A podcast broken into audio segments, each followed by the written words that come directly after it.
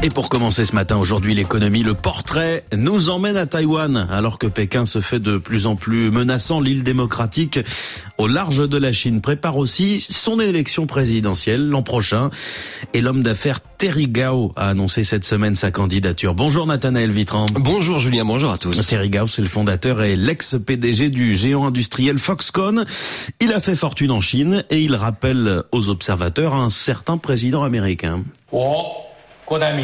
J'ai décidé de me porter candidat à l'élection présidentielle 2024. Oui, un difficile en voyant euh, Terry Gao au moment de faire sa déclaration de candidature de ne pas penser à Donald Trump et pas seulement parce qu'il arrive coiffé d'une casquette. Il a 72 ans, deux ans de plus que l'ancien président américain quand il a été élu à la Maison Blanche et lui aussi se verrait bien bousculer le système politique de son pays. Écoutez Jayan Chong, professeur associé en sciences politiques à l'Université nationale de Singapour. Il y a des similitudes. Comme Trump, c'est un homme d'affaires qui a réussi. Il n'a pas vraiment d'expérience politique. Il fait campagne et il se vend en disant qu'il est riche parce qu'il sait diriger une entreprise et que s'il sait diriger une entreprise, il saura gouverner un pays. Un homme riche, Terry Gao, Nathanaël, justement, sa fortune, parlons-en. Oui, parlons-en. Elle est évaluée à plus de 7 milliards de dollars, on l'a dit. Il la doit largement à Foxconn, l'entreprise qu'il a fondée, spécialisée dans la fabrication industrielle de matériel électronique. Ses clients s'appellent Apple, BlackBerry, Nokia, Amazon. Foxconn est l'une des 20 entreprises les plus profitables au monde, une multinationale qui a la particularité d'être basée à Taïwan, d'avoir parmi ses clients de grandes multinationales américaines, mais l'essentiel de ses usines en Chine. C'est un atout oui, lui le pense en tout cas. Je vous ai dit tout à l'heure qu'il portait une casquette au moment de se déclarer candidat. Dessus, il y avait le drapeau de Taïwan et trois lettres ROC, Republic of China, République de Chine.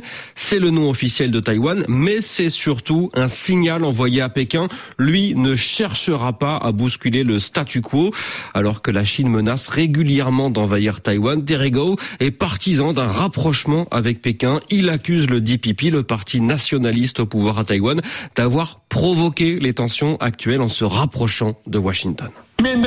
Face à la détérioration des relations de part et d'autre du détroit de Taïwan et des relations entre la Chine et les États-Unis, Taïwan ne doit pas devenir une nouvelle Ukraine et je ne laisserai pas Taïwan devenir une nouvelle Ukraine.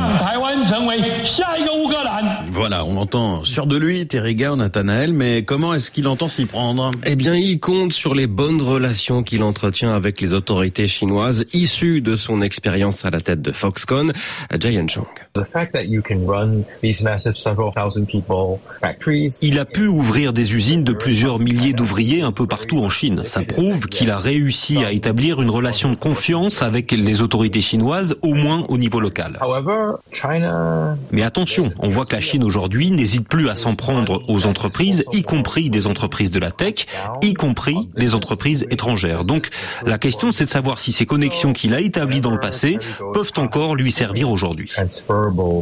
today. Autre question, si son principal argument c'est de gouverner Taïwan, comme il a dirigé Foxconn, il y a peut-être de quoi s'inquiéter. Son succès en Chine, il le doit à ses énormes usines associées à des suicides d'ouvriers du fait des mauvaises conditions de travail. Il y a eu des mouvements de protestation et Terrigo a reçu l'aide du gouvernement chinois pour réprimer ces manifestations. Donc s'il veut diriger Taïwan comme il a dirigé ses usines, les électeurs vont peut-être y réfléchir à deux fois.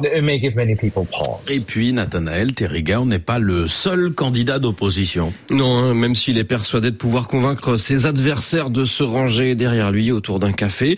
Pour l'instant, dans les sondages, des quatre candidats déclarés de l'opposition, il est bon dernier. Il ne reste plus qu'à monter. Nathanaël Vitran. Merci.